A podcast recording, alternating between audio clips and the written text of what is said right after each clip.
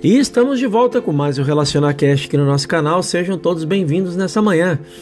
Hoje vamos falar sobre a mente e o instrumento. Segundo Joel Goldsmith, a verdade é que somos divinos, só somos divinos quando nos esvaziamos da crença universal em dois poderes e do senso pessoal de tentar engrandecer-nos, ficando ricos ou famosos quando percebemos que o ser que realmente somos é Deus, fica claro que o ser não precisa de glamour, não precisa de adulação ou fama pública. Quando buscamos a fama e deixamos é, o mundo nos perseguir, vendemos o nosso direito de nascença por uma bagunça. O mundo tem uma coroa em uma mão e uma cruz na outra, e não precisamos nem pensar que alguma vez seremos satisfeitos até subirmos na cruz. Todo campeão descobriu isso. Assim que ele se torna um campeão, a multidão inconstante começa a aplaudir o outro candidato. Vaidade de vaidadez, diz o pregador, vaidade de vaidades. Então, tudo é vaidade, realmente é. Então, temos que estar além do preço. Nossa verdadeira identidade como ser de Deus, mais do que isso, não podemos ter. Também temos uma mente um belo instrumento, uma bela transparência e ela aceitará tudo o que dermos. Então, vamos mantê-la preenchida com um único poder para que, com cada aparecimento de dois poderes, mantenhamos essa verdade em nossa mente e digamos: não, eu aceito Deus, Espírito, como o único poder.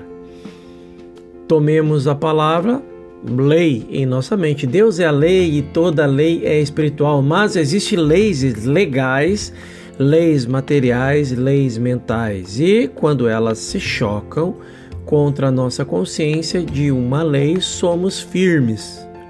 Não, eu não as aceito, eu aceito somente Deus como lei. Ao fazermos isso, estaremos morrendo para os nossos medos em relação às outras leis e renascemos ou renasceremos na consciência de uma lei, uma única lei. A mente nada mais é do que um instrumento que, em sua essência primordial, é absolutamente incondicional. A mente não tem qualidades de bem ou mal. É apenas um instrumento que nos foi dado para o nosso uso. Não dizemos minha mente, sua mente. A mente não é você ou eu. Caso contrário, não pensaríamos em termos de minha mente mente dele, mente dela. Cada um de nós tem esse instrumento e, esse, e essa mente que é a mente do ser individual, a única mente. Podemos ter bons ou maus pensamentos, pensamentos destrutivos ou construtivos.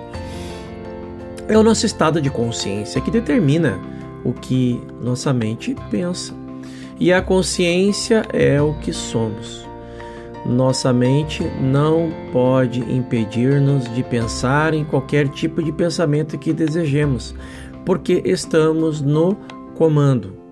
E nossa mente deve nos deixar usá-la para qualquer finalidade que decidirmos usá-la.